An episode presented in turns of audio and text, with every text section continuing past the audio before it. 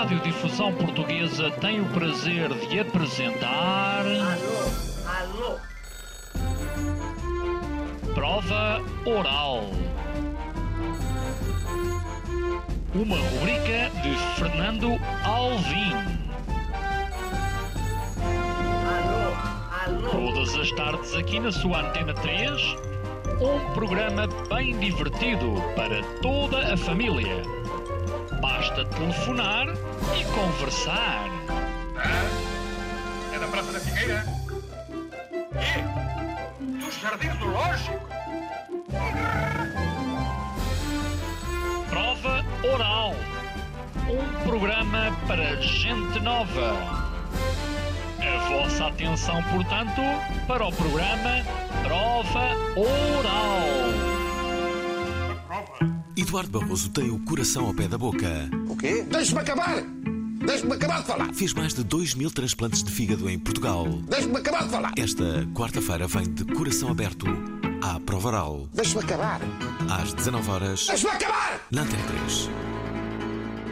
Ouvintes da Provaral, sejam bem-vindos a mais uma emissão onde desta vez viemos eh, ao Epicentro Ação. Na verdade, viemos a- à casa do, eh, do convidado. Eh, o convidado é Eduardo Barroso, o doutor Eduardo Barroso, que mora. Não vou dizer agora onde é que mora, não é? Senão.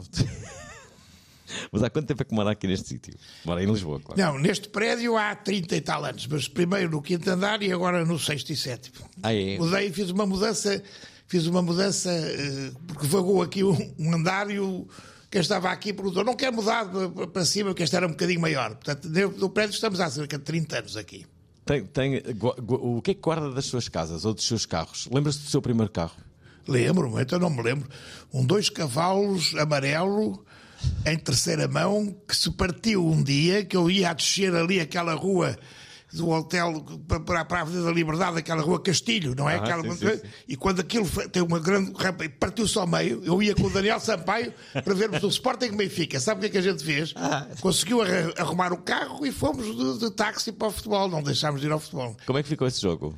Esse jogo, já não me lembro, isso também posso inventar, mas não. Agora também não quero inventar, porque isto foi, está a ver, estava no país no, no terceiro ano da faculdade, 20 anos, portanto eu tenho 74, foi há 54 anos. O facto de me lembrar que ele se partiu a meio é porque eu pensei que era um furo de um pneu. Só quando nós saímos é que percebemos que o carro estava, o chassi partiu-se a meio. Genial. Mas, mas foi muito bom ter tido esse carro, muito bom. É, é, do núcleo dos seus amigos fazia parte, toda a gente sabe, Marcelo Rebelo de Souza, Daniel Sampaio, Sim. mais. Quem é que eram. Não, quem é que- vocês, com, quem é que, com quem é que jogava futebol quando era miúdo? Não, o futebol Marcelo jogava. eh, Não, não jogava nada. Não, na escola, na escola nós não tínhamos, a nossa escola era ao lado da criança. Íamos fazer o desporto de uma coisa que havia ali na, na Almeida Brandão, que era a casa, chamava-se a Casa da Mocidade. E é que nós fazíamos, mas era, fazia-se muito pouco desporto. Depois no Colégio Moderno, sim, no Colégio Moderno, pertencia à equipe de futebol do colégio, depois na faculdade pertencia à equipe de futebol da faculdade. E, portanto, lembro-me de muitos amigos. Na faculdade era dizer que engraçado. era bom jogador. Muito bom jogador. Não, esse, eu tive dois convites para jogar na primeira divisão, não é nas divisões secundárias. Tive dois convites para jogar, sendo que um deles eh, chegaram mesmo a ir à minha casa com, com o contrato para assinar, era no Oriental. O Oriental estava na altura na primeira divisão. E, e, e queria o mesmo, porque eu fiz parte da seleção universitária e fizemos para supostamente ir ao Mundial Universitário, pois o, o regime não deixou que nós fôssemos à Jugoslávia, está a ver? Mas nós fizemos toda o campeonato da Distrital, da primeira divisão distrital de Lisboa, para, para rodar a equipe, está a ver? E aí fui visto. E jogávamos muitas vezes no campo de, em Marvila, está a ver? E eu marquei um golão nesse jogo, foi contra o Olivais e Moscavide, que acabou por ganhar a, é- essa primeira divisão. Nós concorremos fora do, do contexto competitivo. Foi só para rodar. E aí tive esses dois convites, da, Acadé- da Académica de Coimbra e do, e do, do Oriental. Isto é, perdeu-se um talento imenso desportivo, mas ganhou-se. eh, O Pedroto chegou-me a dizer, num jogo que fizemos contra a seleção de júniores, perdemos 2-0, mas no fim o Pedroto disse ao menino, quero jogar futebol a sério. Portanto, ele reconheceu-me a mim alguma capacidade, porque eu lembro perfeitamente, eu já contei esta história à filha dele, que é a minha colega, trabalha no Porto, é uma gastroenterologista fantástica, e eu, e- e eu já lhe contei esta história. Ele pescou ao pé de mim, ó menino, queres jogar futebol a sério? como quem diz. Sem ser esta, esta bandalheira de- de- das faculdades. Isso é genial. O- Bom, dizer que estamos aqui a entrevistar Eduardo Barroso, que teve, eh, bem, teve uma apoteose na Culturgeste eh, quando da apresentação do seu livro Coração ao Pé da Boca. Foram muitas, muitas eh, as pessoas que vieram ali perceber. Então, mas que livro é este? De Memórias de um Cirurgião. Bem, eu sei que num primeiro rascunho foram mil e tal páginas e que o seu filho, depois de ler este rascunho, disse que poderia ser preso. Não. Bem, não. Eu, eu, eu tive um conselho de um. O maior cirurgião do mundo em relação ao fígado chama-se Harry Bismuth, felizmente está entre nós ainda. É um, um homem de uma. E e ele aconselhou-me a fazer. Ele é muito meu amigo. Sim. E ele aconselhou-me a escrever a primeira versão sem filtro. Para depois corrigir a versão. Portanto, eu nem todos os capítulos eh, tive que corrigir muito, não é? Mas confesso que o coração ao pé da boca exagerou em dois ou três. Não lhes vou dizer quais são, mas, por exemplo, o Daniel Sampaio mandei-lhe um capítulo difícil, um capítulo difícil, tem a ver com a minha posição face à, à perspectiva da morte, está a ver? Vê aí no capítulo. Já sei que o incomoda. Já lá vamos. Não, mas e- e- e outro capítulo, outros capítulos, houve um, de facto, que eu, que eu contava, o meu filho disse, ó pai, isto não tem pernas para andar. Arranjas um sarilho monumental. Mesmo assim, há aí muita coisa polémica. Mas o, o livro foi escrito com uma, apenas com uma intenção. Bem, pode dizer apenas também não é verdade. Seus Mas netos. que 90% com uma intenção. Ouça, eu quero que você saiba, você ou os seus amigos ou qualquer português saiba onde é que pode ser tratado. Nós só discutimos a saúde em aspectos quantitativos, porque não há médicos de família para todos, porque há muitas listas de espera, e, esquecemos os aspectos qualitativos. E eu escrevi este livro porque eu sou um defensor, um fundamentalista de que os doentes, para algumas doenças mais raras ou complexas, têm que ser tratadas em centros de referência, está a ver? Eu agora sou, finalmente, fui convidado para presidente dessa Comissão Nacional dos Centros de Referência, porque, ué, se você tiver um problema de fígado ou uma familiar seu direto, onde é que você se dirige? Quer dizer, você vai escolher um sítio muito bonito, com umas palmeiras, com umas, com umas, umas cafeterias, onde se vendem os jornais, onde há menus especiais, onde tem condições hoteleiras ótimas. Ou vai escolher um centro onde as pessoas têm experiência para tratar. E eu sou um obsessivo, porque se você for ao, esta minha gente do Centro Hepatobilopancreático e Transplantação é completamente incompetente para tratar outras, outras doenças. Mas estas, estas eles são os melhores, os melhores, bem, os melhores do mundo. Dos melhores do mundo. Porquê? Porque têm, para já, deixei uma equipe muito jovem. Depois fazem, sete, fizeram o ano passado, já eu depois de ter saído, 700 intervenções cirúrgicas nesta área da cirurgia do fígado e do pâncreas e das cirurgias biliares complexas. Portanto, eu, eu quando tinha a idade deles, e fui, enfim, já era na altura a pessoa que mais operava fígado eh, eh, em, em Portugal, tenho que o dizer, eu não comprei mais de 60 doentes, 50, 60 doentes, pouco dava mais para manter a minha, a minha expertise. Não, agora é uma relação de casuística e qualidade brutal. Portanto, você não se deixem tratar noutros sítios. E Fernando pode dizer assim, então, mas porquê é que escreveu uma biografia? Porque eu achei que se escrevesse um livro a dizer só centros de referência, uma, imper- im- uma, imper- uma, uma imperiosidade disto, imperiosidade disso. não. É imperioso nos organizar. Ninguém comprava. Quer dizer, uma organização, não, assim, com este título e conhecendo umas pessoas um bocadinho, sabendo que eu, enfim, falo às vezes com, com- com o coração ao pé da boca e, e sendo uma biografia profissional, acho que podia atrair mais leitores para comprar o livro. E eu falo à vontade porque eu não tenho nenhum direitos de autor, eu não ganho um tostão com este livro. Portanto, não sei a quem é que a editora vai dar os meus direitos, os meus, os meus, meus- os meus direitos de autor, mas eu, coerente com o que eu fiz sempre com os meus livros, eu não ganho um tostão. Portanto, posso dizer que comprem não é para saber a minha vida, porque, enfim, algumas histórias engraçadas comprem para captarem a mensagem, não se deixem tratar para certas doenças. Deixa-me fazer-lhe uma pergunta. Ah, pode ser um bocado estranho. Como é que é o, como é, que é o nosso fígado? Ah, estou é aqui que perante é? uma das pessoas que já, já esteve mais perante fígados, Sim. fez mais de 2 mil transplantes. Sim. Como é que é o nosso Muito fígado? É, é muito diferente do Não, coração? não, e, e- milhares de cirurgias de fígado, não é? sim. Não, o, o nosso fígado é, uma- é uma- é um é o maior órgão do corpo humano. E é um órgão muito vascularizado, com muito sangue, está a ver? Uma esponja. Imagina uma esponja. Uhum. Se você carregar uma esponja de sangue. Portanto, é muito difícil é muito difícil eh, não operar o fígado sem ter muita experiência de fazer essas operações. E depois é um, é um órgão muito grande, chega a pesar quilo e meio, está a ver, quilo 600. E, portanto, nós temos que usar, usar técnicas para ver dentro do fígado. Que é, você sabe que é uma ecografia, não é? Claro. Agora fala-se de ecografia, às grávidas. O cirurgião do fígado tem que fazer a ecografia intraoperatória. Um doente que vai ser operado ao fígado tem que perguntar ao seu cirurgião. A sua equipe sabe fazer ecografia operatória. Ah, não tem essa valência, não sabe fazer, não, não pode. Devia ser proibido. Proibido. Mas, aliás, a nossa legislação já diz que para se fazer certas operações do fígado das virgens é preciso números mínimos e é preciso ter algumas, algumas estruturas, valências no próprio hospital. Está a ver? Tem que se ter radiologia de intervenção, gastroenterologia, e tem que se fazer reuniões multidisciplinares, tem que se reunir em conjunto.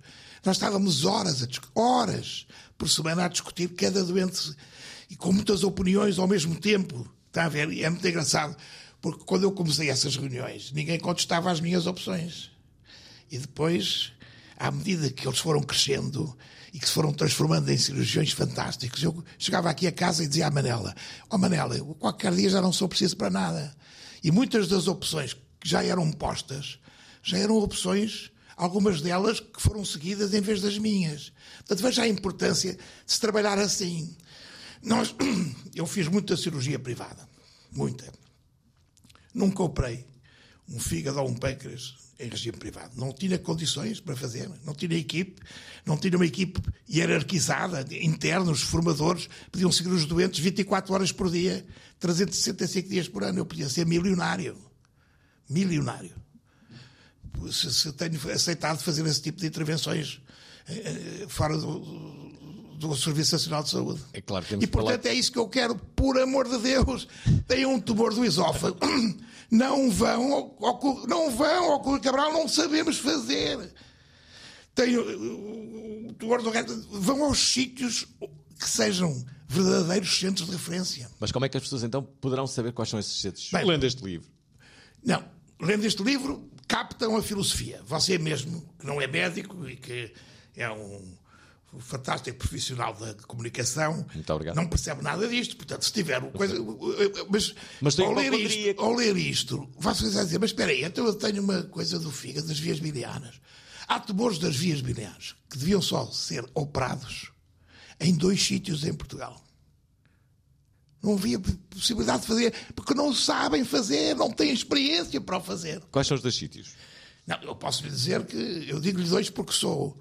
Porque eu acho que nos centros órfãos nunca deve haver. Nunca deve haver alguém que tenha um monopólio. Neste momento, até para estes tumores do fígado, destes tumores da via biliar, são uns tumores que podem existir já das vias biliares dentro do fígado. Sinceramente, eu acho que devem ser operados por via robótica. E, portanto, tem que ser um hospital que, além de saber fazer estas intervenções por via aberta, também já tenha a experiência para fazer de via robótica. E, de facto, o hospital onde eu trabalhei, e que, eh, já depois de eu deixar, tivemos o primeiro robô da Vinci num hospital público, foi, de facto, num hospital Cruz Cabral, no nosso centro. Hum, Mas espera, só para sairmos aqui do departamento de fígado, hum, o que é que. Toda a gente. Há muitas piadas sobre fígado, Sim, não é? sim. Normalmente ligadas a álcool. Ah, quase todos os fígados que viu que estavam parcialmente destruídos, a causa era essa? Não, muitos, muitos, muitos, muitos. E, e vou dizer outra coisa também. Há- Houve durante muito tempo centros que se recusaram a, a operar doentes com cirrose alcoólica. Com aquela teoria um bocado fascistoide de que ah, a culpa foi tua, tu é que lixaste o fígado e não tens sequer uma segunda oportunidade. Nós nunca pensámos assim, como outros, felizmente outros centros do, do mundo. Nós sempre aceitámos. Agora, é evidente que se depois de, de pormos um fígado novo, mesmo assim, o doente estragar, com continuar com o consumo de álcool, já não tem uma terceira oportunidade. Portanto, tivemos muita, fizemos muitas, muitas cirurgias, eh, substituições de fígado a cirróticos, que, que a mereceram, porque depois nunca mais beberam e que souberam aproveitar uma segunda oportunidade. Mas houve- havia centros, é a mesma coisa com o fumo. Não é? Havia, eu estive num centro em Inglaterra e para a Porto não faziam a cirurgia das coronárias a quem era fumador, portanto eu estava tramado. Eu nu- nunca seria operado às coronárias. Acho isso uma coisa inacreditável, não é? Como é que um médico fuma? Como é que fuma e como é que faz outras coisas? Faz como, como quais outros. como qual, qual, qual, fuma. E eu ainda por cima tenho essa culpabilidade. Eu, eu, eu, deixei de fumar cigarros muito cedo. Sabe porquê? Porque tossia muito com os cigarros, está a ver? E não podia ser cirurgião. Portanto, há 40 anos que eu passei só a fumar charuto, está a ver? Mas depois tive aqui um problema nas cordas vocais, fui ao Prado, estive sete anos sem fumar, e agora com a pandemia fui ao meu otorrino, que, me disse que estava tudo bem, eu disse, então se está tudo bem, deixem-me cá voltar a fumar um bocadinho outra vez. Mas fiz mal. Eu, eu, sinceramente, eu acho que não, é, não estou dizendo isto nem com paternalismo, nem, nem por ser politicamente correto, é uma estupidez. Eu reconheço que estou a ser profundamente estúpido. Acho que vou agora tentar, outra vez, parar de fumar. Ouvintes da Paraferal, estamos ao perceber ou a entrevistar Eduardo Barroso, que acaba de editar este fascinante livro que se chama Coração ao pé da boca. Nelson Marques quis saber onde está o sucesso. Muitas vezes o sucesso está nas, naqueles pequenos detalhes que nós, que nós afinamos para, para chegarmos onde queremos. Doze grandes líderes abriram-lhe a porta. Vemos isso, vemos isso na política, ah, vemos isso numa- no mundo dos negócios, vemos mulheres também como empresárias. O que podemos aprender com eles? Quais os conselhos e regras para sermos melhores? Minha mãe, tudo que lhe dão, acha bom, ah, acha fantástico, não é? Eu não. Eu dão-me e eu reclamo. Quer mais? Esta quinta-feira, o sucesso está na Provaral. Às 19 horas, na Antena 3. Estamos de volta. Eduardo Barroso é o nosso convidado a propósito do livro que agora edita e que se chama Coração ao Pé da Boca. Há, há, há, há desde logo duas perguntas que, que- que tenho que fazer. A primeira é este, este seu medo de, de, de- de envelhecer, ahm, sobre o medo da finitude da vida. Ah, então, mas a vida é finita, como sabemos. Me- tem medo de morrer, é isso? Oh, oh, Fernando, a vida Vamos morrer todos. é uma doença crónica, sexualmente transmitida, com um prognóstico invariavelmente fatal. Adoro essa frase. Pronto, esta definição de vida é uma definição que faz sorrir, mas que é angustiante. Eu, eu, eu, eu, não é que tenha medo, eu não me deixa nada tranquilo. Quer dizer, esta ideia de morrer, ah, eu posso morrer tranquilo porque fiz o que tinha. Claro, morrer tranquilo, alguém morre tranquilo, ninguém quer morrer. E, e, portanto, angustia-me um bocadinho esta prox- proximidade cada vez mais inevitável de um fio biológico, não é? Porque todos acabamos. É a única coisa que você e eu temos de certeza em comum, não é? É que daqui a 100 anos não estamos cá, nem um nem outro, não é? Até, mas à partida, se calhar, ainda chega aí aos 100. Não devo chegar. Porquê? Meu avô morreu de um infarto de miocárdio, meu pai morreu de um infarto de miocárdio, o meu irmão morreu de um infarto de miocárdio. Eu já tive um infarto de miocárdio.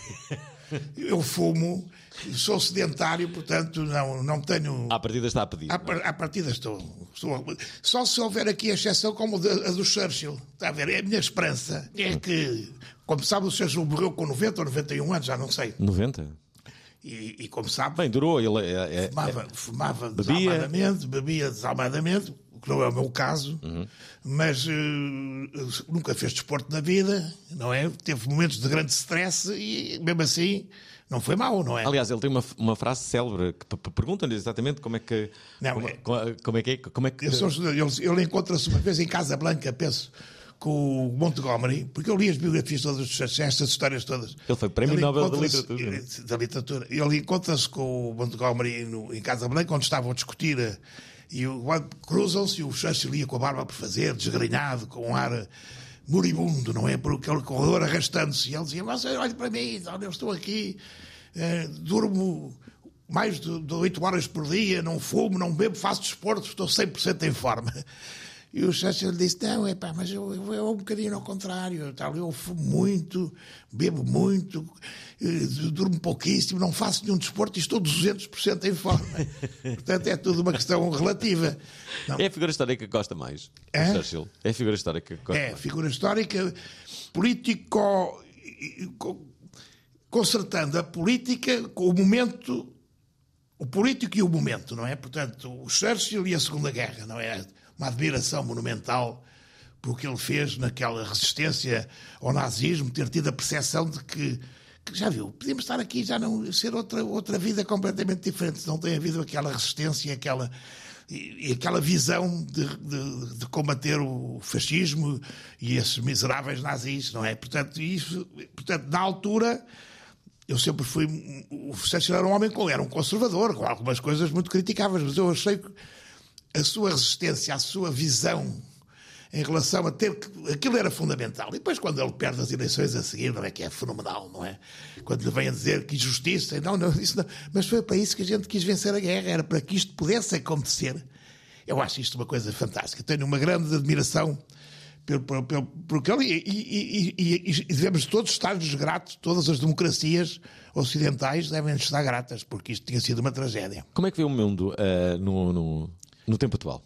Como é que eu vejo o mundo? Vejo o mundo. Quando, quando pensa nos seus netos, o, o que é que, o que, não, é que, que eles vão dizer, herdar?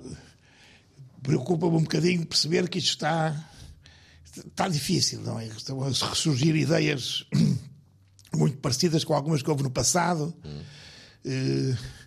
Eu vou dizer uma coisa que vai ser muito aí, que vão dizer de mim. Eu, eu, estou a ficar um bocadinho mais elitista do que sempre fui. Eu sempre fui um homem de esquerda elitista, que é uma coisa, não, não se percebe muito bem esta aparente contradição. Mas eu acho que um país pequeno como Portugal precisa mais que qualquer outro de elites a, a todos os níveis. E o que eu vejo é que essas elites ou se estão a demitir ou estão a desaparecer. E preocupa-me muito que, que sendo eu um democrata, não é? Mas eu só sou democrata porque não vejo alternativa. Está a ver? Se, se calhar tem que se arranjar aqui outra forma de um dia podermos ser aquilo que a gente quer com a democracia, mas, mas arrepia-me que as pessoas que possam escolher que possam escolher os governos, e agora vai ser uma enormidade que eu vou dizer, passam a ser as mesmas que são capazes de fazer 200 km para ir ver se a senhora que morreu na Mortosa está dentro do poço, está a ver? Quer dizer, são estas pessoas. Bem, pronto, já falei demais, mas uh, apetece-me refletir porque é que porque é que, sendo eu um democrata convicto, mas talvez precisássemos de, encontrar outra forma de regime que nos permitisse salvaguardar aquilo que é a democracia, mas sem estas regras um bocadinho absurdas que podem permitir, inclusivamente, que. Bem, regras essas que já permitiram que o Hitler chegasse ao poder também por via democrática, não é? é verdade. É não verdade. se esqueça disso. Portanto, estou, estou agora mais interessado em, em, em assumir Sabe, depois do 25 de Abril, você não era nascido, com certeza, quando foi 25 de Abril não era nascido. Nasci oito dias depois. Oito dias depois. Mas o, quando foi 25 de Abril, houve aqui, e eu era, na altura, um homem do MES, e portanto um, um, pensava eu que era mais de esquerda do que, do que sempre fui. E houve uma, uma, tentativa de igualização por baixo, está a ver? Mas fazia algum sentido, não é? Somos todos iguais. É mentira somos nada todos iguais. Há grandes diferenças. Quer dizer, se para o futebol é muito fácil dizer que Messi e Ronaldo são poucos, Messi e Ronaldo na advocacia, na política, na medicina, também são poucos. E a gente precisa dessas elites ativas, precisamos dessas elites assumindo-se como elites. Nós não podemos competir com os grandes países na capacidade económica, nas, nas, nas, nas, nas infraestruturas, no, no, dinheiro, na, na, na, industrialização. Está a ver? Não podemos competir nas matérias-primas que temos dentro do território. Não podemos. Então, a nossa única maneira de sobreviver e nos fazermos impor é com as elites. Temos que atrair as pessoas também para o mecenato no nosso país. Há pessoas a ganhar muito dinheiro. Há pessoas, a, a, a, felizmente, que têm sucesso e que têm. Devíamos, devíamos eh, pedir mais é que houvesse mecenato. E esta ideia de ter uma do, do, do Centro Hepatobiropancreático no Correio Cabral, com o nome do pai do Ronaldo, e ofereci. E sabe o que é que isto representava é para ele? Não, para eu acho. Olha, ele, ele está a saber isto agora porque eu estou a dizer, se alguém lhe disser, sabe que o Eduardo Roso disse. Ah, ele vai saber. Um dia. Não é sequer um dia, eu acho que um dia de, de trabalho dele, um dia de trabalho dele, ele fazia uma obra notável, homenageava o pai, dava-nos visibilidade ainda maior ao centro, não é? Porque. E ficava associado ao, ao mecenato a ser porque as pessoas têm que orientar isso. Eu, como, como sei que, que, o pai morreu aos 52, 53 anos com uma doença de fígado, disse: olha, se houvesse esta, este centro já a funcionar com, com a capacidade que tem hoje, se calhar tínhamos salvo o pai dele.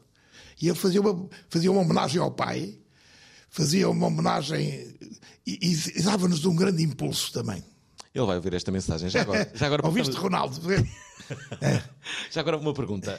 Um, sei que foi o seu pai que o influenciou uh, a seguir a carreira que, que teve. Uh, pelo menos li isso. Uh, numa, não, não, o meu pai influenciou para negativa. O meu pai achava, tinha um desprezo por cirurgiões total. E Achava que eram de segunda categoria. Achavam que eram médicos de segunda. O meu pai dizia, "Mas, Eduardo, cirurgia. Quando eu, eu, eu- eu fui um grande aluno, não é? Um bom aluno da faculdade.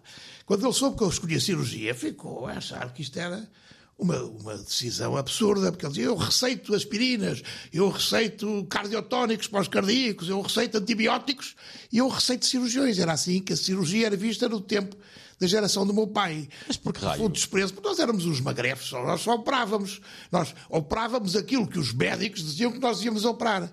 E Isso evoluiu muito, não é? O meu próprio meu pai, depois, no fim da vida, reconheceu que o cirurgião, os cirurgiões do tempo dele não eram propriamente os cirurgiões que foram progredindo e que hoje em dia são médicos como os outros. Mas Aliás, tinha- um cirurgião é uma espécie de rockstar no, uh, no, no- no sistema uh, médico. Não, isso é também a parte que eu digo no meu livro, sabe? Eu faço uma grande homenagem a outras especialidades e aproveito sobretudo os hepatologistas, está a ver? Os hepatologistas fazem a parte médica do que aquilo que os cirurgiões fazem. Mas o aspecto mais espetacular do transplante do fígado era de facto a cirurgia.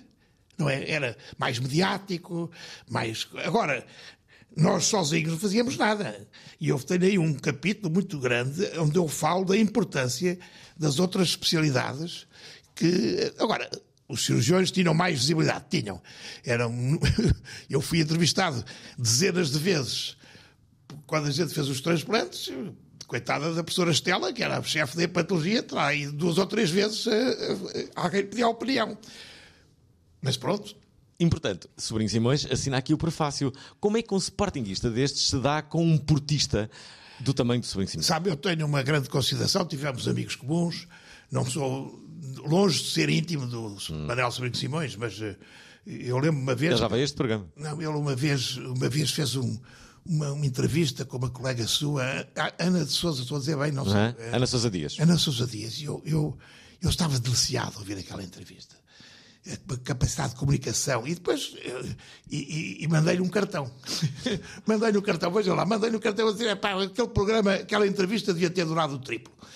Não, e depois conheci-o noutros aspectos. Ele era amigo do João Lobo Antunes e da mulher, e encontrámos-nos várias vezes. E eu tenho por ele, de facto, uma, uma consideração muito grande. E, e lembrei-me porque se fosse vivo, eu podia ter pedido este, este prefácio também eh, ao João Lobantunos, ao Sobrinho Simões, está a ver. Eu podia pedir a outras pessoas, não é? Quer dizer, o Daniel Sampaio já tinha feito várias coisas do- do- dos meus livros. E este é que devia ser alguém ligado à investigação e alguém que eu sabia que também já tinha defendido este modelo organizacional dos Serviços Nacional de Saúde. Aliás, eu cito a uma altura em que ele diz que devemos organizar-nos em centros de referência, está a ver? E pronto, fiquei radiante que ele tivesse aceito. É um, ele fez um prefácio muito inteligente, muito bonito, mas, por Em que exemplo. fala sobre vaidade. Entre também. outras coisas, chama-me vaidoso. O que eu acho que ele tem razão. O que eu acho que há uma vaidade mínima que se tem que ter. Eu espero é não ter a vaidade máxima, não é? Mas eu tenho vaidade no que fiz.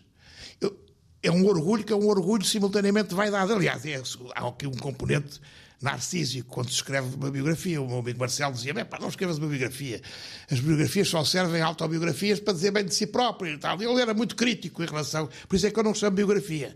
Eu chamo Memórias de um Cirurgião. Contando histórias, eu conto histórias de insucessos, eu conto histórias de coisas que me arrependo de ter feito e que filas com o máximo de profissionalismo, mas que falhei. E quero tirar. As pessoas que leem este livro também têm que perceber que os médicos não são infalíveis. Sabe que há muitos cirurgiões. Qual, disse de brincadeira qual é a diferença de- entre Deus e um cirurgião. Qual é? Qual é? É que Deus sabe que não é cirurgião.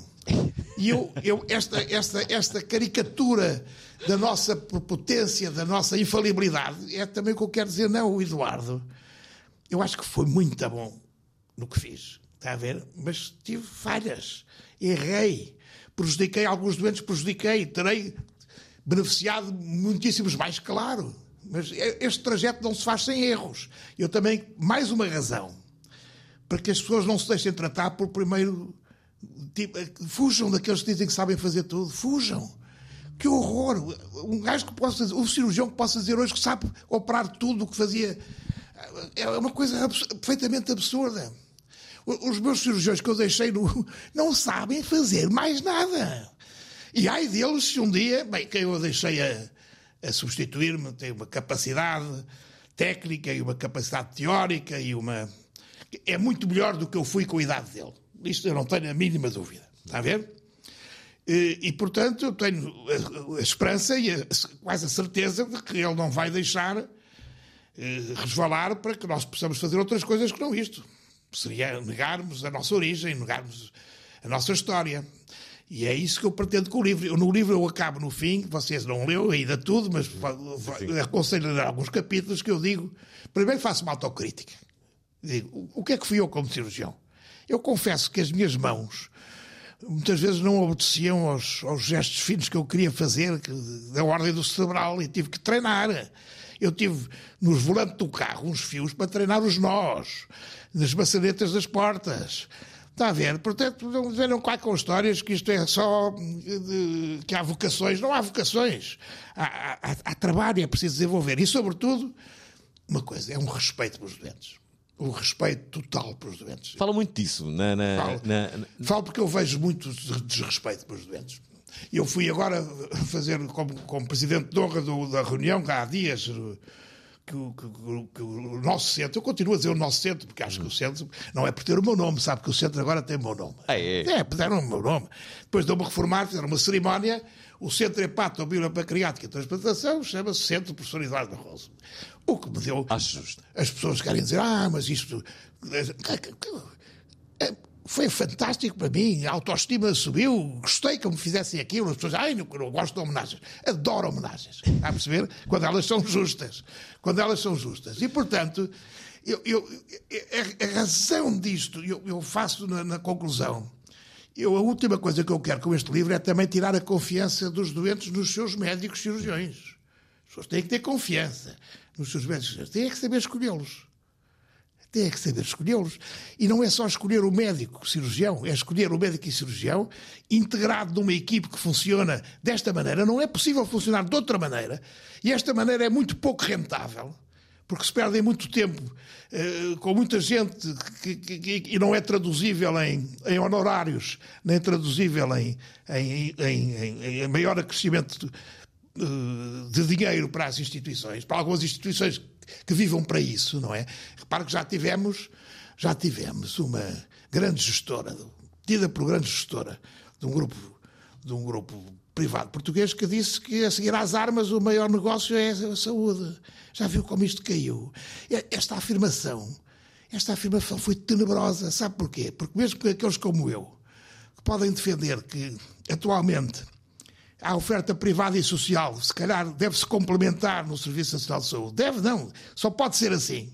Já não é não estamos em 76 nem em 79, estamos em, em, em 2023. É preciso aproveitar mas depois vêm, de facto, estas, esta à cabeça, então, mas este negócio, mas isto é um negócio. Não.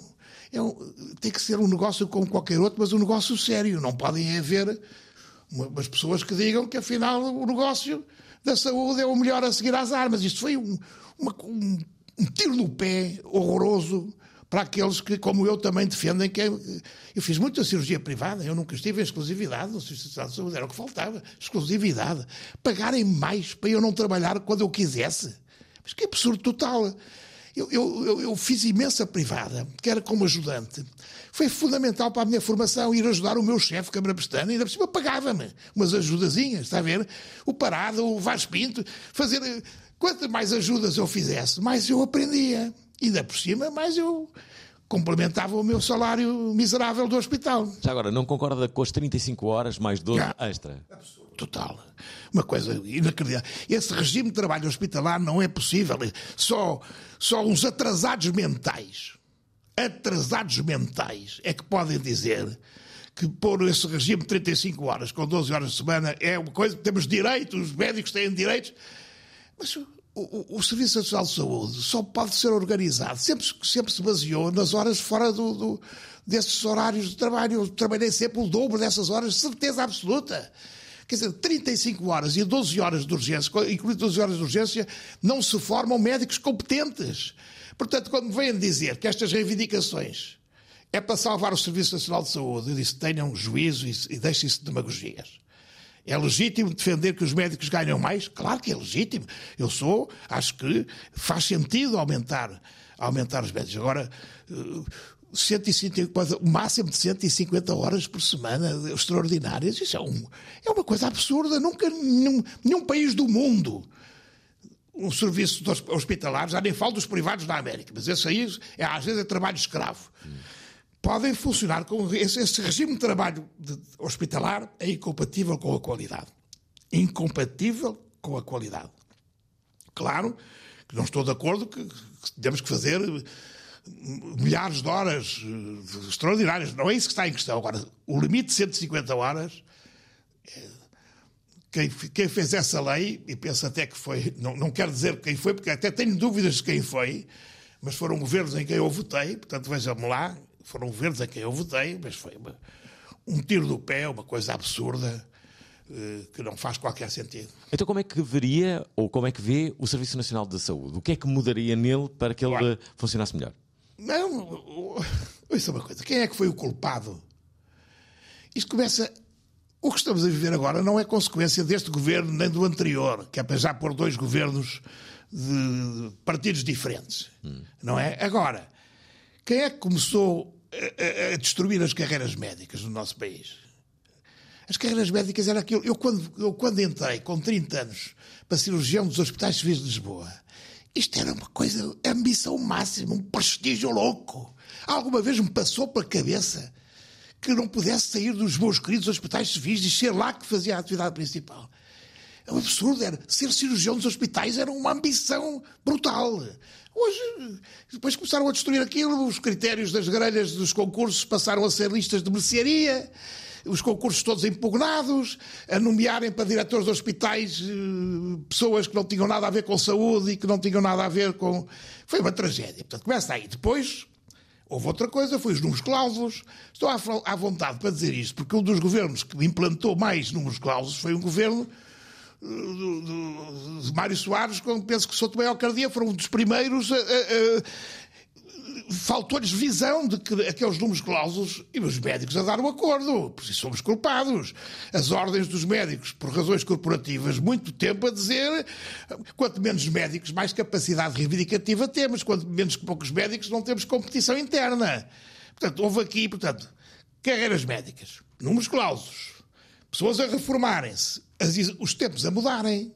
Eu também não defendo que o que eu fiz para atingir o que eu fiz eh, fosse legítimo hoje em dia. Se calhar é, os médicos também têm direito a outro tipo de vida, mas então não escolham essa profissão. Porque ser médico não é ser funcionário público, como dizia o meu pai. Diz muito isso. O meu pai, o meu pai sempre me disse: não és funcionário público. Fazer uma greve, eu, como médico, fazer uma greve quando não tenho nada contra os funcionários públicos, nem quero desprestigiar aqueles que são fundamentais para o funcionamento do nosso país. Agora, nós não somos, os médicos não são funcionários públicos. Está a perceber? E, portanto, fazer uma greve convocada por sindicatos da função pública é uma, é uma coisa, para mim, perfeitamente absurda. então, é? como é que fazia quando essas greves? Não fazia, não fiz. Eu, aliás, fiz muito poucas greves. Eu só fiz uma greve, foi quando, no tempo, enfim, no, tempo em que os médicos foram apresentados como adversários e inimigos dos doentes foi a nossa dignidade profissional que esteve em risco, não é? Não se vai pensar que Machado Macedo era um bastonário na altura, com, como é que eu ia dizer, que fosse um radical de esquerda ou, ou, ou, ou sequer um, um, radical do que quer que fosse, não é? Era um senhor. E concordou, portanto, eu, eu, a Ordem deu o apoio a esse tipo de. Foi um protesto que não foi por, por ordenados, não foi. Foi, foi um protesto porque a nossa dignidade de facto foi ferida. Tirando isso, nunca fiz uma greve, era o que faltava. Mas, embora eu acho que se deva ganhar mais. Agora, as nossas formas de luta, os médicos têm que perceber que, não sendo funcionários públicos, isto não é para paralisar a Auto-Europa e fazer menos 10 Volkswagens por dia, pode ser muito grave na Auto-Europa e os patrões dizerem, pá, a gente não quer os 10 funcionários. Não! As nossas greves implicam, por mais que demagogicamente se diga que não prejudicam os doentes, prejudicam imensos os doentes prejudicam os doentes, são responsáveis por atrasos lamentáveis de tratamentos. Portanto, acho que banalizou-se demasiado a greve. E esta, este boicote às horas extraordinárias, então, acho que é uma forma quase terrorista de fazer chantagem com o governo. E, embora eu acho que o governo devia já ter cedido, Estou à vontade também. É o governo de quem eu votei. É o ministro que me convidou para os centros de referência. Agora pergunta-me, acho que ele já devia ter aumentado, ter tido uma proposta dos médicos da ordem dos 20%. Claro que já devia ter tido. Claro que já devia ter tido. Não, não podemos continuar nesta situação insustentável. Mas sabe o que é mais grave? É que, mesmo que estes que temos passem a ter outra filosofia e sejam compensados, não chegam. Estamos a pagar os números clausos há anos. Não chegam. Portanto, temos que os ir arranjar outro sítio. Ou então, que é outra defesa que eu faço, sendo um homem do Serviço Nacional de Saúde que nunca teve exclusividade, eu penso que é preciso tirarmos do social e do privado alguns benefícios deles, deles existirem. Está a ver? E, portanto, o S do Serviço Nacional de Saúde, este S de serviço, agora tem que ser um S de sistema, que inclui o serviço e inclui outras formas. Está a ver? Está a e uma mais fácil integração, por exemplo, de médicos de outras nacionalidades, por exemplo. Sim, mas Sei eu, que esse processo não é muito, não é muito fácil. Não, não, eu, eu fui responsável também, corresponsável pela vida de médicos no tempo do. no tempo de. Acho que foi Correia de Campos, já não sei. Sei que no Uruguai vieram, aliás, um dos capítulos daqui, hum. é, que resulta das, das coisas mais bonitas que nós fizemos aqui, no Centro Hepático, foi nós termos formado os médicos que no Uruguai, formámos todos os médicos, tiveram aqui um ano e tal a aprender connosco para começar o programa, porque não havia programa de transplantação hepática no Uruguai. Sabe quem é que foi lá começar a fazer? Fui eu, foi o enfermeiro Real, vejam, depois deles se formarem aqui. Aqui nesta sala onde estamos a gravar, tive aqui durante um ano dezenas de diferentes uruguaios e, e prendes ao Uruguai. Mas porquê é que isso surgiu? Porque o Correio de Campos precisava de uma contrapartida médica para que a ministra no Uruguai conseguisse fazer passar no Parlamento a vinda de médicos uruguais para Portugal. É um capítulo muito engraçado de ler, porque ele chega ao pé de mim e diz: Ó oh, Eduardo, é pá, gostava, preciso desses médicos para cá, para fazer o INEM, para fazer. É pá, e, e ela exige-me uma contrapartida. Tens alguma ideia? E eu digo: Não, não, eu tive uma ideia e da por cima funcionou. E fomos, bem, primeira página no El País do Uruguai, no dia a seguir a termos feito finalmente, um ano e meio depois de eles terem cá estado, o primeiro transplante hepático no Uruguai. Deixa-me só dizer que estamos a entrevistar uh, Eduardo Barroso, o doutor Eduardo Barroso, a propósito do uh, livro que agora edita, Coração ao Pé da Boca. Vamos justamente para a parte final. Ai, prova oral, prova oral. Qual é o teu WhatsApp? 96038 6272. Estamos mesmo na parte final com Eduardo Barroso, nosso convidado, a propósito deste livro que chega, uh, chega aos escaparates, Coração ao pé da boca, Memórias de um cirurgião. Teve a vida que havia imaginado? Sim, nesse aspecto tive. Eu acho que, eu acho que o querer ser médico é de muito novinho.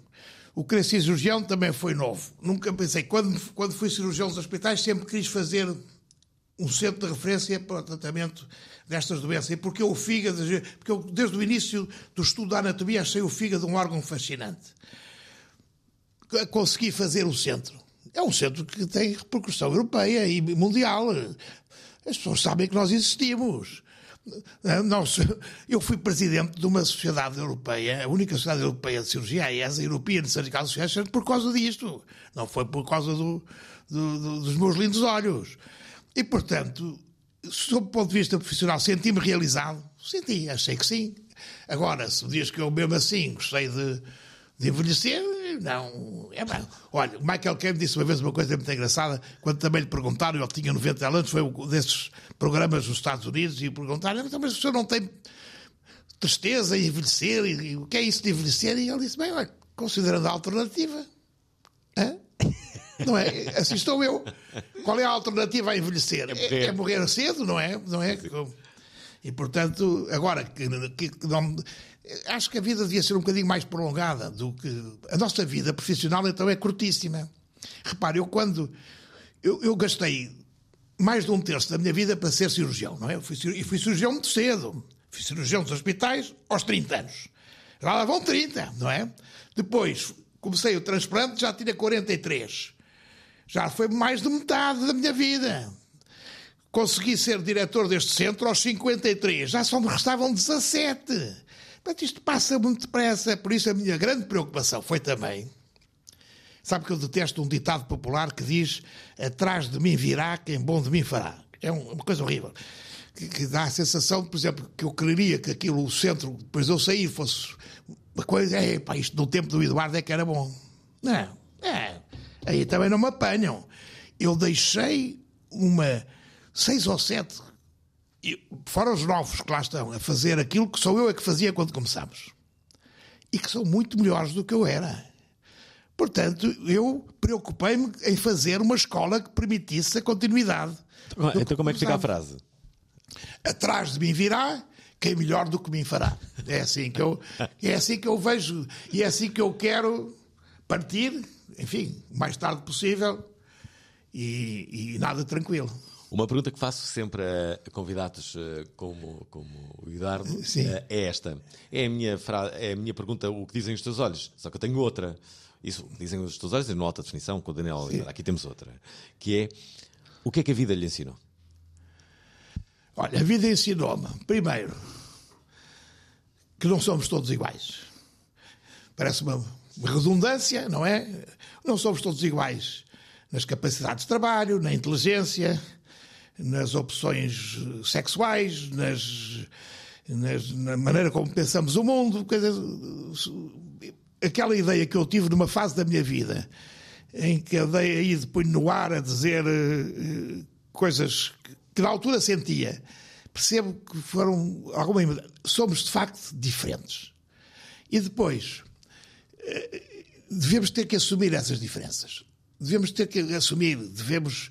Eu, eu devo ter sido um anti-elitista convicto quando tinha 20 e tal anos, não é? Porque achava que era uma coisa, e hoje quero-me assumir como um elitista de necessidade. Quer dizer, a nossa sociedade portuguesa tem que viver de elites de muita qualidade. Não somos todos iguais, não devemos ganhar todos o mesmo. Sabe, quando eu estive no, no Fernando Fonseca, no Hospital Fernando Fonseca, eu fui o, o cirurgião que foi abrir um serviço de cirurgia e depois o departamento num hospital que era público com gestão privada. E uma das coisas que tinha nessa gestão, havia dois serviços de cirurgia, foi que a administração disse: vamos ver os resultados, quem operou mais, quem teve melhores resultados, quem gastou menos em função disso, e, pronto, e dava um prémio. Epá, primeiro ano que houve aquilo, papámos o prémio, limpámos aquilo que e era dinheiro significativo que eu pude distribuir. Os sindicatos obrigaram no ano para o ano, já não conseguiram fazer, tinha que ser, se esse dinheiro havia para distribuir, tinha que ser igual para todos. Isto define a maneira de encarar. Portanto, tirar o estímulo. De, não é porque nós fizéssemos mais ou pior se não tivéssemos esse dinheiro. Mas era, era um prémio, era um prémio que premiava os melhores. Não, obrigaram a que fosse distribuído e foi em todos os serviços, portanto, não houve prémio para ninguém que fosse. Não houve meritocracia, todos receberam como se fosse um ordenado, não é? Como se fosse um subsídio de férias, está a ver? Olha, então, mas é- olha agora sobra mais aqui dois contozinhos para cada um, está a ver? Em vez de nós podermos ter tido a possibilidade de distribuir aquilo por, por mérito. Uma pergunta, duas, duas perguntas Sim, só sim. para o final, para acabarmos. Força. Ah, ah, de tudo aquilo que, que podia ter sido, ou coisas que, que- que poderia. Já percebemos que podia ter sido jogador de futebol, houve outra coisa que, sei lá, durante a sua vida pensou ser cantor, ah, ser ator, co- coisas que, gostava de ter feito. disse, "Ah, Não, não, não, não. Não, tive num período muito difícil da minha vida, que foi quando não funcionou, fomos despedidos do Hospital São Francisco Xavier, a equipe, e eu tinha uma grande esperança que naquele novo hospital se pudesse fazer um- o nosso programa de transplantação, um hospital novo, com grandes capacidades, e tive que regressar ao Hospital Rui Cabral, com um bloco com duas marquesas, a cair de velho, de pedido podre, sem cuidados intensivos. Eu tive ali dois ou três dias em que cheguei a dizer que eu ia desistir de ser médico. Ia, ia, ia tirar um curso de farmácia. A minha sogra tinha uma farmácia em Ovar e eu disse: "Olha, vou-me dedicar. Desilusão. Mas tirando estas pequenas desilusões que nos fazem às vezes querer desistir, eu não tive só essa vez a querer desistir. Eu tive outras vezes a querer desistir. Nós fizemos os primeiros cinco transplantes, os dois primeiros correram-nos muito bem. E depois, o terceiro, o terceiro, quarto e quinto correram-nos muito mal por razões diferentes. E sendo que o quinto, eu fui festejá-lo com o meu chefe, João Rodrigues Pena, os dois fomos jantar à, à Portugália para dizer caramba, que, que grande transplante que a gente fez. E o fígado não arrancou. E eu aí pensei desistir também. Disse, eu disse ao doutor Pena, "Ó, doutor Pena, eu não sei fazer melhor. não sabemos fazer melhor. E isto foi este resultado e o doutor Pena aí é que se vê a capacidade de liderança. Vamos embora, nós sabemos, nós estamos preparados. E depois, bum, recomeçamos. Se fosse eu, nessa altura, eu não tinha capacidade para ser líder. Está a ver? Porque eu fui-me abaixo. Eu pensei que se calhar não, não era legítimo continuar se o que tínhamos feito. Tínhamos festejado num jantar, estávamos radiantes pela qualidade, tínhamos feito aquele transplante sem nenhuma transfusão. Eu era o melhor do mundo. E o doente morreu, como é que eu ia continuar? E aí está no livro, muito bem descrito, a capacidade de liderança, a certeza de que estávamos no caminho certo foi o Dr. João Rodrigues Pena, que eu tive sempre o meu chapéu, porque foi um homem fundamental nisto tudo, que me passou o testemunho. E passou-me o testemunho com o receio de que eu pudesse deixar o transplante um bocadinho para trás e ligasse mais à conceptualidade do centro. E tive o prazer de, de o ver escrever que afinal eu tinha tido razão, não só não traí o meu amor à transplantação, como a fiz crescer, como consegui transformar o centro num dos maiores centros europeus da cirurgia do fígado, e do pâncreas. Última pergunta, apenas e só porque estou Sim. perante alguém que é um dos melhores amigos do atual Presidente da República, mas também, adivinho, que foi também amigo de Jorge Sampaio, obviamente. Portanto, muito amigo, muito amigo.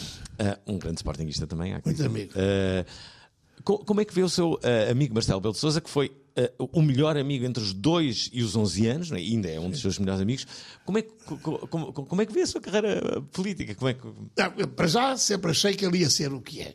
Sempre? Sempre, sempre. Eu disse ao meu primo João, o meu primo João, tirando o Marcelo, também era a pessoa que cresceu. Nós estamos em 49, somos primos de ideias. Depois fizemos o, o Colégio Moderno juntos, até o quinto ano, sempre juntos. Eu lembro-me de ter dito ao João, com 10 ou 11 anos, disse o meu amigo, porque eu dizia, quem é esse Marcelo? E não sei quê, porque eu estava sempre a falar do Marcelo. E disse, não, vai ser Presidente do Conselho, na altura não era Primeiro-Ministro, não é Presidente do Conselho ou Presidente da República. Sempre achei que ele ia fazer... E aqui nesta mesa onde estamos a gravar, ele veio dois ou três dias depois de ser eleito Presidente da República. Foi uma, uma noite muito agradável aqui. E, e eu vou dizer uma inconfidência. Sabe, isto da política também tem estas coisas, é normal. Que um ministro, um presidente, esta coisa da coisa. Possam perguntar a um amigo competente em qualquer área, é, ok, vá, tens alguma perspectiva de, de, de, legal e, e eu disse, não, não, eu só quero que tu faças um grande mandato. Que eu sempre imaginei que seria um mandato como o que ele está a fazer, porque eu conhecia, eu sabia que ia ser um mandato de proximidade, que as selfies eram uma inevitabilidade, que a relação que ele tem com as pessoas eh, tinha que ser genuíno, porque este, este, este título tem, um, tem, uma, tem uma marca dele muito grande, sabe? Este título eh, surge de, uma, de um jantar que também tivemos os dois nas vésperas de eu perder as eleições com o Jorge Sampaio. As únicas eleições onde eu não votei, não é? De um lado estava Jorge Sampaio e o João e do outro lado o Marcelo, não é? Portanto, dois amigos. Os três amigos dos melhores amigos, não é? Sendo que dois desde 49 e um mais tarde, não é? Porque o Jorge Sampaio foi um amigo íntimo, mas mais tardio, não é? Sempre tratei por doutor e por só o tratei por tu nos últimos 10 ou 15 anos da sua vida. Mas ele tinha feito esse debate com o Jorge Sampaio, eu estava na África do Sul na altura, quando o João caiu do avião. E não vi esse debate, e ele disse: Eduardo, correu muito mal correu muito mal, pá, foi horrível, pá. Desde a maneira como fui vestido, pá, desde a maneira como fui aconselhado a portar-me. Não fui genuíno, pá, foi um banho, levei um banho do nosso amigo Sampaio, pá. Se é que eu tinha algumas hipóteses de ganhar, ali perdi-as todas, foi tragédia. Portanto, vou-te dar um conselho a ti, isto era falar para mim tu tens o coração. Ele, ele, disse mais outra coisa que eu vou dizer aqui. Ele disse: Tu és truculento, é por vezes truculento. Eu isso escamotei o truculento, que às vezes não me agrada que me chamem truculento. Mas tens o coração ao pé da boca. E às vezes arrependes do que dizes. Mas nunca mudes. Segue o meu conselho. Mais vale arrepender-te uma ou duas vezes do que disseste do que não seres. Mantém o teu coração ao pé da boca. Portanto, este coração ao pé da boca e esta maneira de, de manter genuíno vem desde sempre, mas foi acentuada nesse dia, que já foi, está a ver, há mais de 30 anos, talvez, quando ele me deu esse conselho. Portanto, se isto aqui já não é o coração ao pé da boca, já é o coração ao pé da mão, e eu, se eu meti a pata na poça, não é? É claro que eh, cá está, por isso é que eu, tendo escrito a primeira versão sem filtro nenhum, tinha obviamente que ter ali um. Não era uma autocensura, mas era. Quer dizer, uma coisa é escrever aquilo, dizer o que nos interessa numa roda de amigos, outra coisa eu sei que isto vai ser lido por muita gente e que eu podia de facto dizer coisas que me arrependesse no futuro. Escrever Espero- coisas. Espero que não, espero que não. Esta entrevista com ah, o Dr. Eduardo Barroso ah, acaba ah, agora mesmo. A relembrar a todos, se gostaram dela, saibam que há um livro maravilhoso que acaba de ser editado que se chama justamente Coração ao Pé da Boca. Obrigado. Eu aqui agradeço, Fernando. Tive muito prazer em conhecê-lo. Mais. Gostaram da emissão? Querem ouvir outra vez? Ouçam, partilhem, comentem. rtp.pt/play o podcast da prova oral.